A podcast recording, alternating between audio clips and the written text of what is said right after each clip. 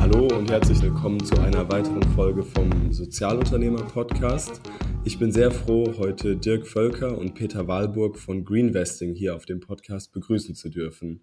Greenvesting ist eine Crowdfunding-Plattform, die Kleininvestoren die Möglichkeit gibt, zwischen 100 und 10.000 Euro in nachhaltige Energieprojekte zu investieren und dabei auch noch gute Renditen zu erzielen. Äh, daher kommt auch ihr Claim, grüne Energie mit schwarzen Zahlen. Äh, ich finde das Konzept sehr spannend, da Crowdinvesting in meinen Augen eine Form der Demokratisierung darstellt, da es jetzt auch weniger wohlhabenden Menschen die Möglichkeit gibt, als Investor zu agieren und äh, ihnen die Möglichkeit gibt, an der Finanzwirtschaft zu partizipieren. Ähm, Crowdinvesting ist in den letzten Jahren auf jeden Fall sehr stark am Wachsen. Ich habe da mal ein paar Zahlen rausgesucht. 2015 wurden äh, circa 70 Millionen Euro investiert. Äh, 2016 war die Zahl ähnlich und 2017 waren es schon 200 Millionen Euro. Das heißt, da ist eine sehr große Steigerung und ich äh, glaube, die geht auch 2018 wahrscheinlich so weiter. Aber dazu können mir ähm, dann Dirk und Peter wahrscheinlich mehr erzählen. Ähm, ich begrüße euch und äh, würde gern mal noch von euch hören, äh, wie erklärt ihr denn den Leuten immer das Thema Crowdinvesting? Also, hallo Lennart. Hallo Lennart, ja genau. Ja, vielen Dank, dass wir das dürfen.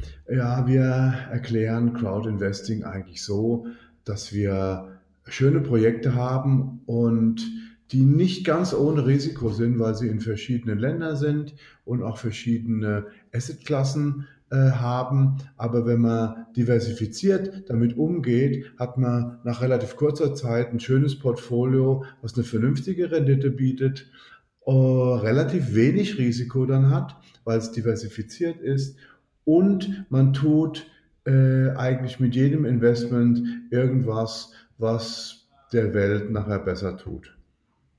Okay, cool. Und könntet ihr dafür ein ähm, Beispiel geben? Wie kann so ein Projekt aussehen? Ja, wir haben zum Beispiel ein Projekt in Ghana finanziert, äh, eine Photovoltaikanlage auf einem Krankenhaus. Dort herrscht oftmals äh, Stromausfall. Das heißt, äh, dann springt ein Dieselgenerator an, der A sehr teuer ist wegen dem Diesel und B eben auch nicht unbedingt umweltfreundlich. Das heißt, jetzt haben wir dort eine PV-Anlage mit Batteriesystem das ist stabil, zudem mit einer vernünftigen Einspeisevergütung, denn in Ghana ist es so, dass da ein Net-Metering stattfindet. Das heißt, jede Kilowattstunde, die von der Photovoltaikanlage produziert wird, dann läuft der Zähler rückwärts, wenn es im eigenen äh, Haus nicht verbraucht wird. Und so mhm. kommen auch vernünftige Renditen für unsere Investoren zustande, denn ähm, nach dem ganzen, nach der ganzen Berechnung wird eben ein äh, ordentlicher Überschuss durch den eingesparten Diesel erzeugt, beziehungsweise auch durch die verdrängten Strommengen aus dem Netz. Und äh, die PV-Anlage gehört dann nach sieben Jahren dem Krankenhaus. Das heißt, Folgekosten für Diesel entfallen. Ah, okay, das ist interessant. Also das heißt nach, das ist ein Klassiker, äh, wir nennen das Win-Win-Situation. Äh, man hat in einem Land, wo ganz viel die Sonne scheint, äh, einen dreckigen Diesel substituiert mit einer sauberen Photovoltaikanlage und die dann nach sieben Jahren auch dem Krankenhaus gehört. Und unsere Investoren haben dadurch in einem von ihren vielen Investments eine super Rendite erzielt. Okay, ja, sehr spannend. Und das, was die äh, Firma Greenvesting macht, ist sozusagen ähm, diese Projekte und die Anleger ähm, zu verbinden und die Projekte rauszusuchen und die zu begleiten. Ist das richtig? Genau, wir äh, vermitteln zwischen Kunden, also Anlegern und Projektträgern. Projektträger treten an uns heran und äh, mit bestimmten Projekten. Wir prüfen die dann insoweit auf Plausibilität. Das heißt will ich, dass wir alle Möglichkeiten äh, durchgehend vollständig prüfen können, aber Plausibilität und stellen das Projekt dann auf der Plattform vor mit einem Video, mit den Dokumenten. Und letztendlich entscheidet der Investor dann, ob er anhand der Dokumente in ein bestimmtes Projekt investiert oder nicht oder eben auch noch Rückfragen stellt. Also wir veröffentlichen Rückfragen der Kunden auf unserer Plattform, geben diese an den Projektträger weiter zur Beantwortung, sodass wir da überall transparent sind. Das ist der große Vorteil eben im Gegensatz zum Beispiel einem Fonds, bei einer Bank, wo man nicht weiß, was genau drin ist an einem Tag. Bei uns sieht man eben konkrete Projekte, in die investiert wird. Okay, sehr interessant. Und ähm, wie seid ihr dazu gekommen oder äh, wie, wie können wir uns euren Hintergrund vorstellen? Also der Dirk und ich waren zusammen bei einer Bank. Wir haben äh, über 25 Jahre äh, Bankerfahrung. Wir waren bei einer sehr, sehr großen Fondsgesellschaft, haben da Fonds gemanagt. Dann ähm, sind wir 2007 dort ausgestiegen, weil wir unter anderem auch was anderes machen wollten und weil wir uns die ganze Zeit schon mit dem Bereich ESG, also Environmental, Social und Governance, beschäftigt haben, haben wir selbst mal angefangen, Photovoltaikanlagen für uns selbst zu kaufen und für äh, ein paar Freunde und haben dann gedacht, naja, da könnten wir auch ein schönes Geschäft draus machen. Und ähm, haben dann angefangen, mit zwei Ingenieuren zusammen Greenvesting zu gründen. Ähm, mhm. Und haben dann ähm, vor vier Jahren die, eine Tochtergesellschaft von Wagner Solar gekauft, äh, die im Prinzip aus der Insolvenz heraus äh, gekauft worden ist von uns. Wir sind, haben jetzt äh, unser Hauptgeschäft ist eigentlich die Betreuung von Photovoltaikanlagen. Deswegen haben wir auch äh, fünf Ingenieure, die wir beschäftigen und eben einige Banker. Das heißt, wir haben einen Haufen PS, die wir auf die Straße bringen können und können so unsere Kunden auch gut beraten für unsere Crowdfunding-Plattform. Und wie kommen wir jetzt zu Crowdfunding, äh, ist die Frage. Das äh, kam 2012 auf, ähm, damals durch noch einen Ex-Kollegen, der die Idee hatte, wir hatten damals drei Arten von Kunden. Es waren einmal große Fonds, das zweite waren vermögende Privatkunden, die eigene Anlagen haben. Und ähm, mittendrin gab es die Kunden, die wir mehr oder weniger manuell mit Flyern beackern mussten, äh, die kleinteilig investieren wollten was aber mit einem sehr großen Aufwand verbunden ist. Und der Ex-Kollege hat gesagt, es gibt da jetzt Möglichkeit des Crowdfundings, ähm, wollt ihr nicht das nutzen oder wir gemeinsam? Und so kamen wir zum, zu unserer Crowdfunding-Plattform, die wir dann 2013 mit dem ersten Projekt gestartet haben. Ähm, wir, deshalb waren die ersten Projekte auch alle Photovoltaiklastig. Wir haben, äh, kennen uns den Bereich aus und haben mit eigenen Anlagen gestartet. Das ist inzwischen anders. Das heißt, eigene Anlagen dürfen wir nicht mehr vermitteln. Das ist gesetzlich geregelt, äh, dass wir keinen maßgeblichen Einfluss mehr auf die Plattform haben können oder umgekehrt. Das heißt, wir vermitteln jetzt Fremdprojekte. Okay, war das dann eine große Umstellung? Weil ich meine, ihr hattet ja schon Ingenieure im Team und so. Nein, das war keine große Umstellung. Es war sogar so, dass äh, im Zuge der Reduzierung der Einspeisevergütung es auch keine Projekte mehr gab, die sich rentiert hätten. Äh, deswegen waren wir auch ganz froh, äh, dass wir ähm, andere Projekte, zum Beispiel auch Afrika-Projekte bekommen haben. Und ähm, das war dann eigentlich die logische Konsequenz. Jetzt haben wir eben eine Vielzahl von anderen Sachen, die wir auch mitfinanzieren, ähm, energieeffiziente Gebäude ähm, Bioenergieanlagen, äh, Windkraft könnten wir auch, haben wir noch keins gemacht, äh, oder Photovoltaik oder was auch immer noch in dem erneuerbaren Bereich eben machbar mhm. ist. Ja. Zusätzlich gesagt, diese Ingenieure haben natürlich noch ihren Job, äh, denn wir betreuen über 80 Megawatt, was gleichbedeutend ist mit knapp 200 Millionen Investment äh, von Photovoltaikanlagen deutschlandweit. Also die haben genug Arbeit. Äh, wir machen das gesamte Monitoring, wir machen äh, die Betriebsführung von diesen Anlagen. Das ist unser Brot- und Buttergeschäft. Zusätzlich betreiben wir eben diese Crowd-Investing-Plattform, weil das der Bereich ist, wo wir sagen können, da können wir wachsen, da können wir auch den normalen Kunden wie du und ich befriedigen und dem die Möglichkeit geben, in ähm, nachhaltige Projekte zu investieren. Mhm. Ja, sehr schön. Und ähm, Wieso geht jetzt äh, ein äh, Projektträger ähm, lieber zu euch, als dass er zu einer Bank geht? Naja, der wird schon ganz gerne zur Bank gehen, aber Banken sind jetzt nicht unbedingt die flexibelsten ähm, in der Branche. Äh, das heißt, äh, man muss höchstwahrscheinlich dann selber noch Geld mitbringen, man muss vernünftige Sicherheiten bieten und äh, das können die meisten nicht. Also wir geben, wir, wir bringen schon Geld für diese Projektträger ran, die sie beim, in der Bank nicht kriegen würden. Ferner ist das, was wir ja nur vermitteln dürfen, sogenannte Nachrangdarlehen. Und die sind im Prinzip eine Art Eigenkapitaläquivalent. Und das würden sie ja bei der Bank nachweisen müssen. Und mhm. deswegen äh, ist die Bank ein Zusatzfaktor. Also wir machen der Bank relativ wenig Konkurrenz. Im Gegenteil, wir haben jetzt gerade die, die deutschen Photovoltaikprojekte beispielsweise sind in der Regel mit 70 Prozent fremdfinanziert. Und das, was wir einsammeln, sind dann die, ja, zwischen dem, was wirklich an Eigenkapital da ist und ähm, dem Bankkredit. Also so meistens um die 20 Prozent, 25 Prozent, äh, das über Nachrangdarlehen eingesammelt wird. Der Banker nennt das Mezzanin-Kredit, also was zwischen dem Eigenkapital und dem Fremdkapital auf der Bilanz noch dazwischen ist. Und ähm, könnt ihr das mit dem Nachrangdarlehen nochmal äh, erklären, wieso jetzt nur diese Form des Investments möglich ist? Das ist äh, momentan gesetzlich so geregelt. Es gab im Zuge der, ähm, des, der Gesetzesänderung vor drei Jahren äh, Ausnahmeregelungen für Crowdfunding. Vorher war es nicht geregelt.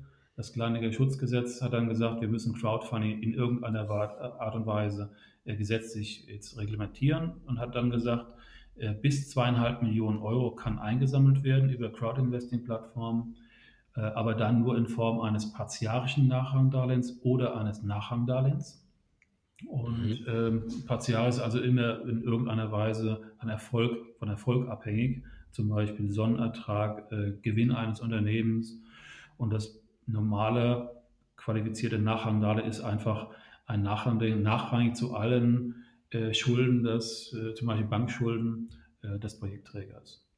Das heißt also, äh, im Falle einer Insolvenz oder Drohneninsolvenz könnte der Nachrangsdarlehensnehmer jetzt nicht sagen, ich würde mein Geld zurückhaben, äh, wenn das Unternehmen dadurch in Insolvenz gehen würde. Das heißt, er muss im Prinzip, das ist der Nachteil dieser beiden Instrumente, warten, ähm, bis die Liquidität wieder vorhanden ist für die Rückzahlung. Ja. Aber das ist wenn man die Regel. Also wir haben da äh, aktuell keine Möglichkeiten. Es wird kommen äh, jetzt europaweit eine Ausnahmeregelung für, für Wertpapiere. Ähm, das ist aber dann eben eine Prospektfreiheit bis 8 Millionen auf europäischer Ebene.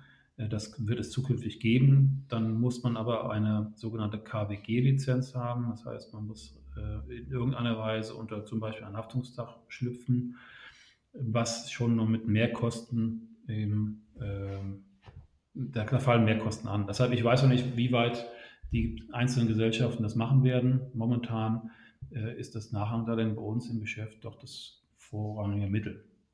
Ja, ja.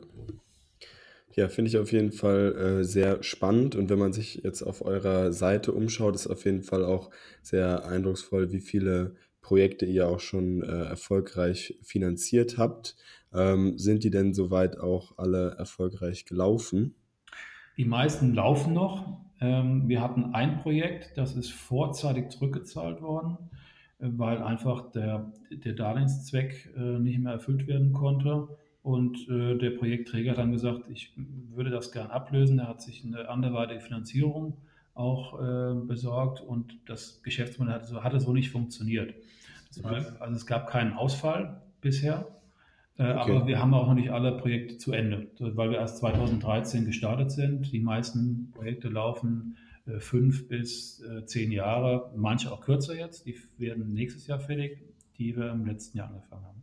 Die haben eine anderthalbjährige Laufzeit. Aber das sind ganz neue Sachen bei uns.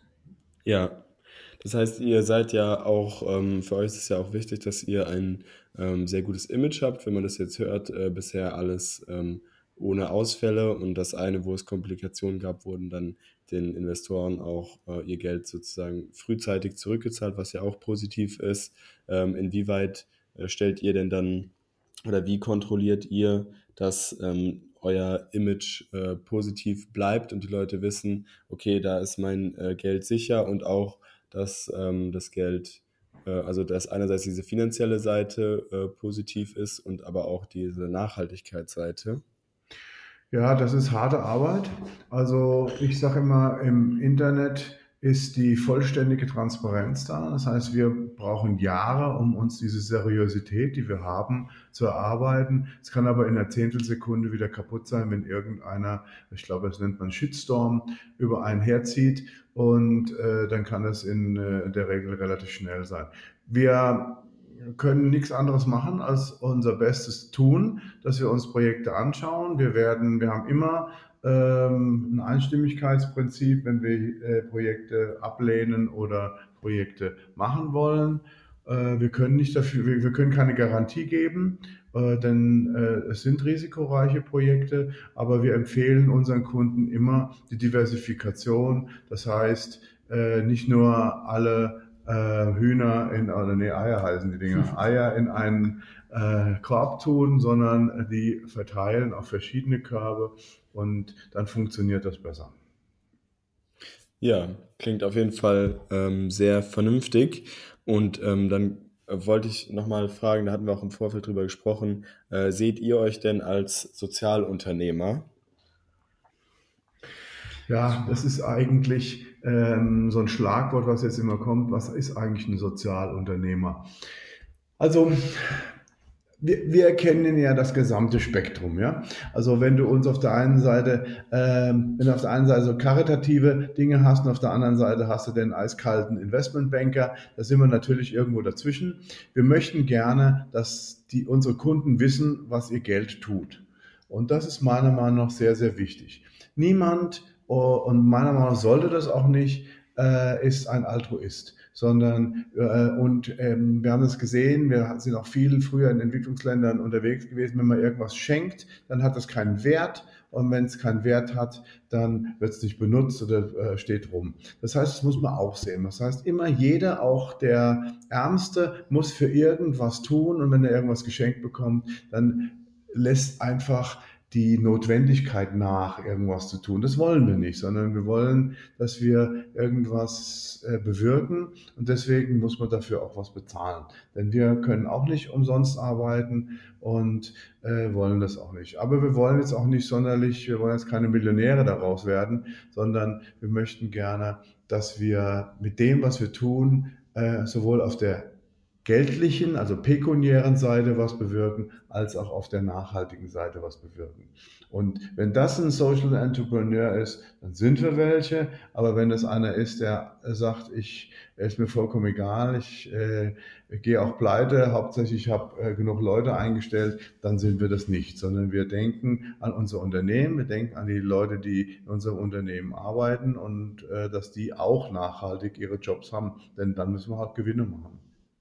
Ja, also laut meinem Verständnis und meiner Sicht auf äh, Sozialunternehmertum äh, passt es dann äh, perfekt rein, was ihr macht, weil es ja genau darum geht, äh, dass man den Dingen einen äh, Wert gibt, dass man dafür sorgt, äh, dass die Leute, die daran arbeiten, auch äh, faire Gehälter bekommen und ähm, dass es darum geht, durch diese finanzielle Komponente das Ganze auch äh, langlebiger und skalierbarer zu machen, weil äh, wenn jetzt euer Geschäft äh, auf Spenden angewiesen wäre, hättet ihr wahrscheinlich deutlich äh, mehr Schwierigkeiten, das ganze Geld einzusammeln. Und äh, genau darum geht es ja, diese ähm, ja, ähm, kapitalistischen ähm, Züge zu nutzen und äh, Geld zu verdienen, aber das Ganze halt auf eine nachhaltige und faire Art und Weise. Und von daher finde ich, äh, passt das in mein Verständnis perfekt rein. Vielleicht sieht das jemand anders, anders aber ähm, das ist ja auch jedem selber überlassen. Also wir machen natürlich auch was mit Spenden. Das heißt, äh, das machen wir aber auf privater Basis.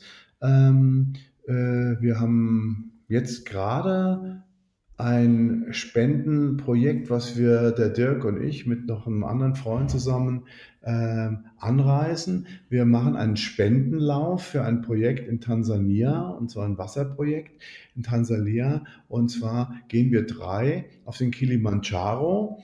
Und äh, das wird auch dokumentiert und wir laden dich auch herzlich ein, das zu dokumentieren, weil es wird äh, im Prinzip sowohl verbal als auch mit Film dokumentiert, wie wir uns darauf vorbereiten, denn wir sind jetzt auch nicht keine 25 mehr.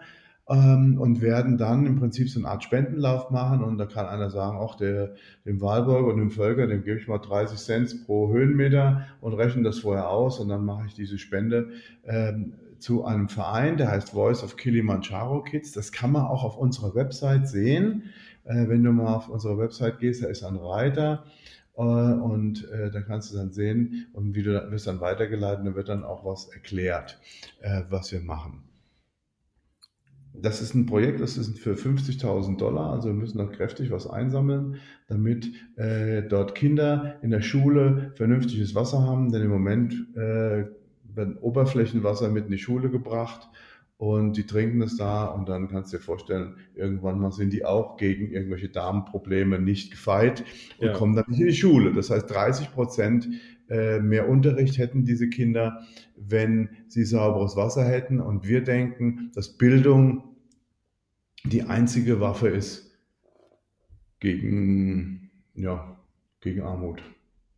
Ja, das äh, werde ich auf jeden Fall äh, neben eurer Webseite generell auch in die Shownotes äh, reinmachen, sodass äh, die Zuhörer direkt draufklicken können und sich das auch anschauen können. Ich denke auch immer, dass äh, Bildung eine super Sache ist, vor allem weil Bildung ja nicht in die falschen Hände geraten kann, sondern äh, für jeden gut ist. Und ähm, dann hatte ich jetzt noch eine Frage, wo wir schon äh, beim Thema sind. Ähm, ich persönlich habe äh, auf eurer Seite auch schon äh, mehrfach äh, investiert, habe aber mir immer Projekte innerhalb von Deutschland rausgesucht, beziehungsweise eins in Marokko, weil ich selber schon äh, mal eine längere Zeit in Marokko war und das Gefühl habe, das kann ich so ein bisschen verstehen. Und jetzt ähm, Projekte in äh, Afrika und Asien habe ich eher mich von äh, ferngehalten, weil ich da das Gefühl habe, das verstehe ich nicht so richtig. Und in der Vergangenheit gab es ja auch äh, einiges an Entwicklungshilfe, die eher nach hinten losgegangen ist. Wie ist denn äh, da eure Sicht drauf? Ja, die Entwicklungshilfe zum Beispiel der Bundesregierung ist natürlich mal so ausgestattet, dass äh, irgendwelche Kanäle bedient werden. Die Gelder gehen meistens an Firmen, äh, die in diesen Ländern, deutsche Firmen, die dort Dependancen haben und dann in irgendeiner Weise das Geld wieder zurückkommt. Äh, das wollen wir eigentlich nicht. Wir wollen äh, direkt dort investieren. Also zum Beispiel haben wir in, in Ghana das Projekt.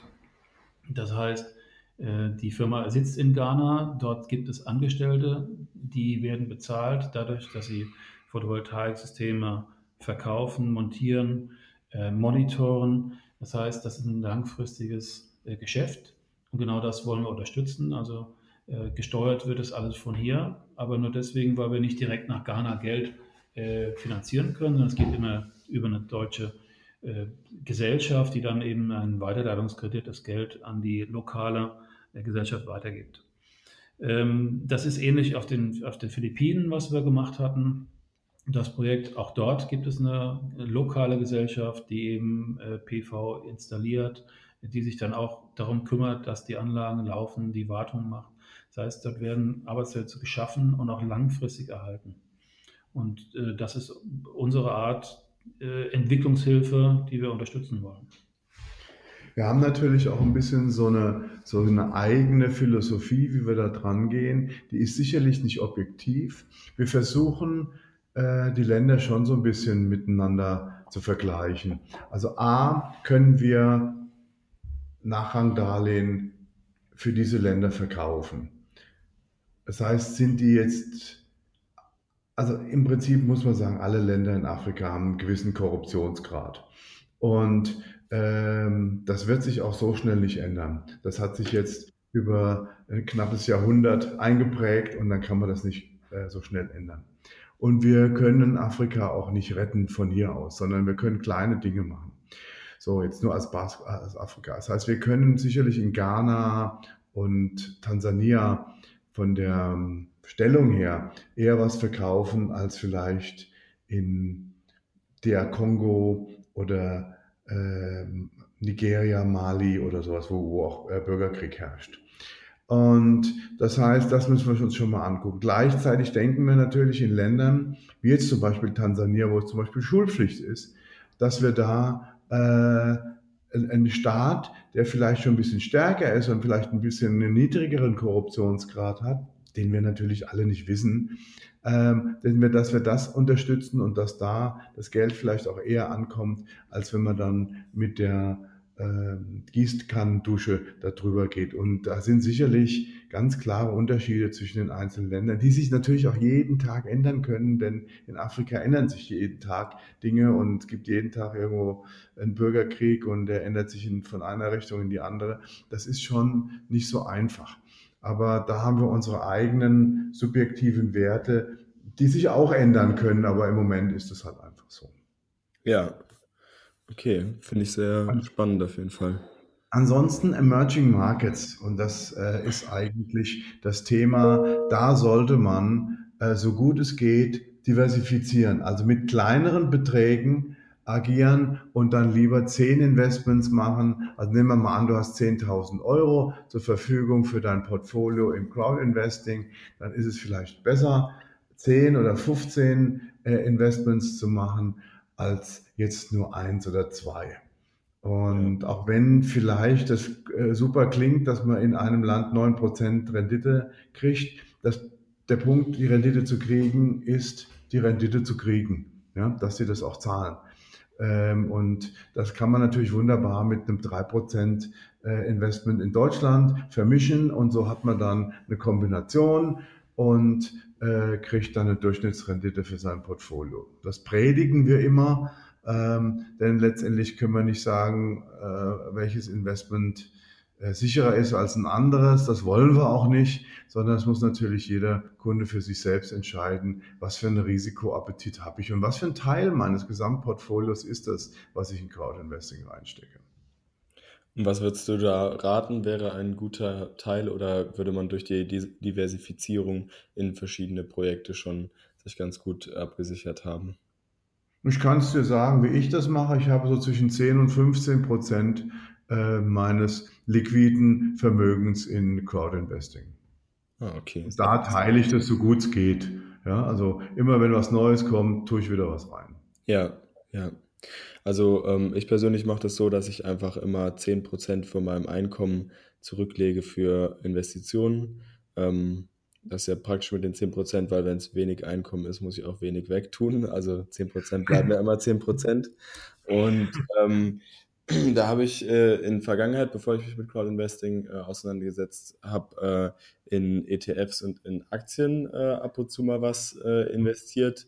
Ähm, bin dann aber, wo ich mich dann mehr mit dem Thema, dass sich selbst gehörende Unternehmen auseinandergesetzt habe, darauf gekommen, dass ich es eigentlich nicht so unterstützenswert finde, ähm, in Unternehmen zu investieren, die dann den äh, Gesellschaftern ja gehören. Und das Ziel des Unternehmens ist, diesen ähm, ja, Wert möglichst stark zu erhöhen und dabei halt äh, viele Dinge aus dem Auge gelassen werden, wie jetzt zum Beispiel die Verantwortung, die man vielleicht gegenüber den Mitarbeitern oder dem sozialen Wirken hat und habe mich deshalb nicht mehr so, seitdem jetzt nicht mehr so wohlgefühlt, da irgendwie in äh, Aktien und ETFs zu investieren. Äh, wie seht, seht ihr das denn mit euren Investments? Ist das äh, auch für die Projekte ein starker äh, Druck, dass sie einen äh, Gewinn abwerfen müssen und leidet darunter vielleicht auch das, äh, der Ursprungsgedanke des Projekts oder geht das eigentlich bisher ganz gut Hand in Hand? Das geht bisher ganz gut in Hand in Hand, denn äh, wir finanzieren ja vor allem Projektgesellschaften, die keine Mitarbeiter beschäftigen. Das heißt, die Rendite ergibt sich eher wie bei einer Anleihe aus der langfristigen Anlage. Äh, zum Beispiel in Deutschland eine PV-Anlage hat 20 Jahre Einspeisevergütung. Äh, wenn die so läuft, wie es prognostiziert ist, dann kommen da stabile Cashflows raus. Und das kann man dann eher vergleichen mit der Anleihe. Das ist äh, klar, müssen die Kosten gedeckt werden für die Betriebsführung. Ähm, aber das ist jetzt nicht, da, da wird man jetzt nicht reich von, äh, dadurch, dass man irgendwelche Mitarbeiter hätte, die man äh, knechtet. Von daher stellt sich das eigentlich bei uns, bei diesen Projekten nicht, die Frage. Okay, ja. Auf jeden Fall äh, schon mal beruhigend von dieser Seite und äh, aus rein aus Interesse, ähm, wo wir schon beim Thema, dass sich selbst gehörende Unternehmen ähm, sind. Äh, ihr seid ja eine äh, GmbH. Habt ihr denn unter den Gesellschaften, Gesellschaftern auch äh, Investoren oder das, seid das äh, ihr und andere? Also wir sind eine GmbH und Co. KG. Also die, die Gesellschaft. Die Gesellschaft Solutions ist eine GmbH. Genau. Ähm, ja, Die, das ge jetzt, die gehört aber der GmbH und Co. KG, der Muttergesellschaft. Genau. Und diese Muttergesellschaft, die hat Kommanditisten und die haben ganz am Anfang vor zehn Jahren ähm, im Prinzip auch aus Family and Friends Bereichen ähm, Eigenkapital investiert in uns, damit wir anfangen konnten, auch mal die ersten Photovoltaikanlagen zu kaufen. Und ja, wir haben Investoren und wir müssen, wir werden diesen Investoren immer jedes Jahr sagen wir, äh, wie es uns geht. Und wir hatten natürlich eine schwierige Zeit. Das EEG ist nicht in die Richtung gelaufen, die wir gedacht hatten. Und deswegen waren auch unsere Anfangsprognosen deutlich optimistischer, als sie dann nachher kamen. Aber alle Investoren haben mitgezogen und haben gesagt, ähm, ja, das ist halt mal so. Und ähm, jetzt haben wir das Unternehmen eigentlich ganz gut im Griff und machen auch einen kleinen Gewinn, der jetzt auch zu einer kleinen Ausschüttung führt. Ja, cool. Und ähm, was sagen denn eure äh, Kritiker oder, oder gibt es da irgendwie kritische Stimmen, irgendwelche Themen oder Vorurteile, mit denen ihr häufiger konfrontiert werdet? Direkte Kritiker jetzt nicht. Es gibt immer Kritiker, die sagen, erneuerbare Energien, das ist alles Quatsch und viel zu teuer. Ähm, sehen sicherlich A, äh, sehr kurzfristig nur Lösungen und B, lassen sie die Kosten für andere Sachen einfach weg. Zum Beispiel äh, Entsorgung von Atommüll ähm, oder irgendwelche weggebaggerten äh, ja, Forste, die für Braunkohle geopfert werden und letztendlich auch noch zur Verschmutzung führen. Diese Kosten werden einfach nicht einberechnet. Von daher, diese Kritiker haben wir. Ja. Das ist einfach der mediale Effekt von einem Oligopol und äh, mit dem müssen wir leben. Aber ich sage dazu immer, äh, naja, ich habe zwei Kinder und hoffentlich auch irgendwann mal Enkel. Das heißt, man muss ein paar Generationen in die Zukunft gucken, wenn man das will. Ähm, wenn man das macht, dann muss man natürlich schauen, man hat nur eine endliche Anzahl von Ressourcen, die wir verbrennen können oder im, im, Auto verfahren können. Und wenn diese endliche Anzahl von diesen Ressourcen immer weniger wird, dann werden die natürlich immer teurer und für manche Staaten immer wichtiger. Und wenn man äh, politisch äh, schaut, was im Nahen Osten die letzten 30 Jahre passiert ist, dann ist das Öl einer der wichtigsten Handelsgüter gewesen für die Industriestaaten. Jetzt kommen noch, was weiß ich, seltene Erden und noch alle möglichen Dinge noch dazu. Aber für reiche Länder ist das wichtig und reiche Länder haben auch nicht davor zurückgeschreckt, Kriege zu führen gegenüber, um sich eben diese Ressourcen äh, zu reservieren. Und wenn man jetzt 30, 40, 50 Jahre in die Zukunft guckt, dann werden diese Ressourcen immer weniger, die Menschen werden immer mehr. Das heißt, ich möchte nicht in einer Welt leben, wo man äh, 5000 Dollar für ein Barrel Öl zahlen muss ähm, und ähm, dann einfach äh, ein Krieg darüber geführt wird, sondern man muss frühzeitig entscheiden, dass man in Energien geht, die nachhaltig sind, die nachvollziehbar sind und die unsere Erde nicht verschmutzen. Und das ist ein wichtiger Punkt. Ja, das ist auch ein sehr interessanter Punkt, den ich jetzt gar nicht auf dem äh, Schirm habe äh, oder hatte, dass äh, dadurch, dass man äh, Länder autark macht in ihrer äh, Energiegewinnung, natürlich auch das Interesse an solchen äh, Konflikten um Ressourcen total verringert. Das hatte ich jetzt bisher noch gar nicht so auf dem Schirm, finde ich auf jeden Fall auch sehr spannend. Und ähm, ja, wo wir schon beim Thema Ausblick in die Zukunft sind, wie ist denn äh, euer Blick auf die ähm, ja, auf die Zukunft in Bezug auf äh, Crowd-Investing und äh, was wäre da euer Wunsch für die Zukunft? Also es wird äh, sicherlich ein Wachstummarkt ist es, äh, getrieben vor allem von Immobilienfinanzierung in Deutschland. Denn äh, der Deutsche kennt Immobilien und denkt, das ist per se sicher. Äh, natürlich auch ein Boom in den letzten Jahren. Das heißt, ähm, man hat auch keine Probleme, diese äh, finanzierten Projekte dann entsprechend mit den Preisen, die man angenommen hat, zu verkaufen. Äh, das ist aber auch nicht alles risikofrei. Auch hier könnte es mal äh, dazu kommen, dass der Markt gibt. Aber aktuell ist eben das äh, der Treiber im Markt des Crowdfundings. Für die Zukunft würden wir uns wünschen, dass wir eben nicht nur Nachrangdarlehen vermitteln können, sondern auch andere Vermögensanlagen, wo der Investor einfach ein bisschen sicherer ist. Das heißt, wir würden ja. so gerne ein Regime wünschen, das wirklich auch auf Crowdfunding abgestimmt ist und nicht irgendwo so eine Notlösung, wie damals mit dem kleinen Schutzgesetz, dass man gesagt hat, man macht eine, eine Ausnahme und dann hat man es geregelt, des Regens willen, sondern man muss eine abgestimmte Art und Weise haben des Gesetzes. Aber es gibt meines Erachtens für die Zukunft, ähm, ist das eine Art der Finanzierung und die wird wachsen. Wir denken auch, wir denken auch dass, ähm, also ich pflichte dem bei, was der Dirk gesagt hat, mit, ähm, im Prinzip ist diese Ausnahme ja eine Prospektfreiheit. Ähm, Prospekte sind deswegen geschrieben, dass derjenige, der die Emission macht, äh, ein Prospekt schreiben lässt und dann das Risiko komplett auf den äh, Anleger überwälzen kann. Das ist eigentlich die falsche äh, Geschichte. Der Prospekt wird und durch die Regulierung wird der Prospekt immer dicker und immer unverständlicher. Und wir würden uns wünschen, wir haben ja sowas ähnliches, wir haben ein Vermögensinformationsblatt. Wenn wir äh, die Prospekte in die Richtung bekämen wie das Vermögensinformationsblatt, das wirklich wahrheitsgetreu auf die Risiken eines solchen Investments hinweist und nicht notwendigerweise nur das Risiko auf den ähm, äh, Käufer überwälzt, sondern dass einfach nur dem Käufer klar wird, was er da macht und in einem vernünftigen Deutsch eben so ein Prospekt hat. Und dass wir dann eben nicht mehr die Prospektfreiheit haben, sondern dass wir eben so kleinere, wahrheitsgetreue, vernünftige Prospekte erstellen können, die auch keine 20.000 Euro kosten, sondern vielleicht 2000 Euro kosten und äh, standardisiert sind, so dass der Anleger immer ganz genau weiß, was er kauft. Und das wäre sehr, sehr viel ähm, besser und äh, konsumentenfreundlicher als das, was jetzt stattgefunden hat. Und da müssen sich auch die äh, Leute, die im Prinzip die anderen äh, beraten, äh, den Schuh anziehen. Also, äh, dass man durch ein großes Prospekt kein Risiko reduziert. Ja.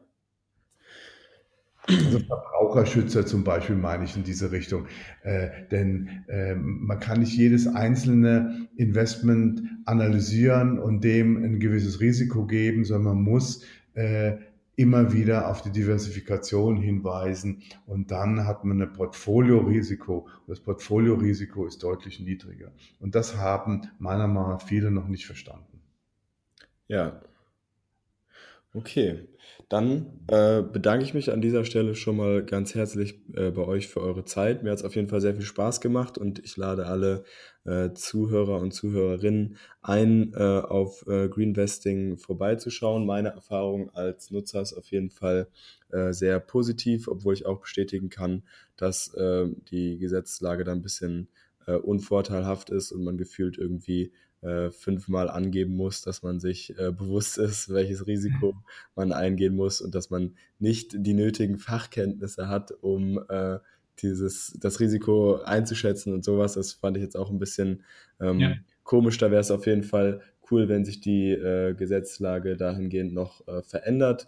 Aber da bin ich auch zuversichtlich, vor allem da das ganze ja boomt und ein immer größerer Markt wird. Aber abgesehen davon ist meine Nutzererfahrung sehr positiv und ich kann das auf jeden Fall empfehlen.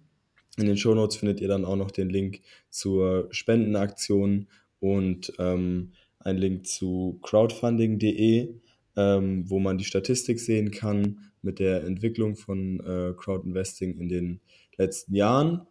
Und ja, damit war es das auch schon. Ich wünsche euch auf jeden Fall noch einen schönen Tag und hoffe, wir hören bald wieder voneinander. Gerne. Dankeschön. Tschüss. Bis dann. Tschüss. Vielen Dank, dass du zugehört hast. Ich hoffe, die Folge hat dir gefallen. Falls nicht, gibt es in den Show Notes einen Link, den du anklicken kannst und unter dem du dein Feedback abgeben kannst. Wenn dir die Folge gefallen hat, würde ich mich sehr darüber freuen, wenn du mir eine Bewertung auf iTunes hinterlässt, damit der Podcast weiter wachsen kann. In diesem Sinne wünsche ich dir einen wunderschönen Tag und bis bald.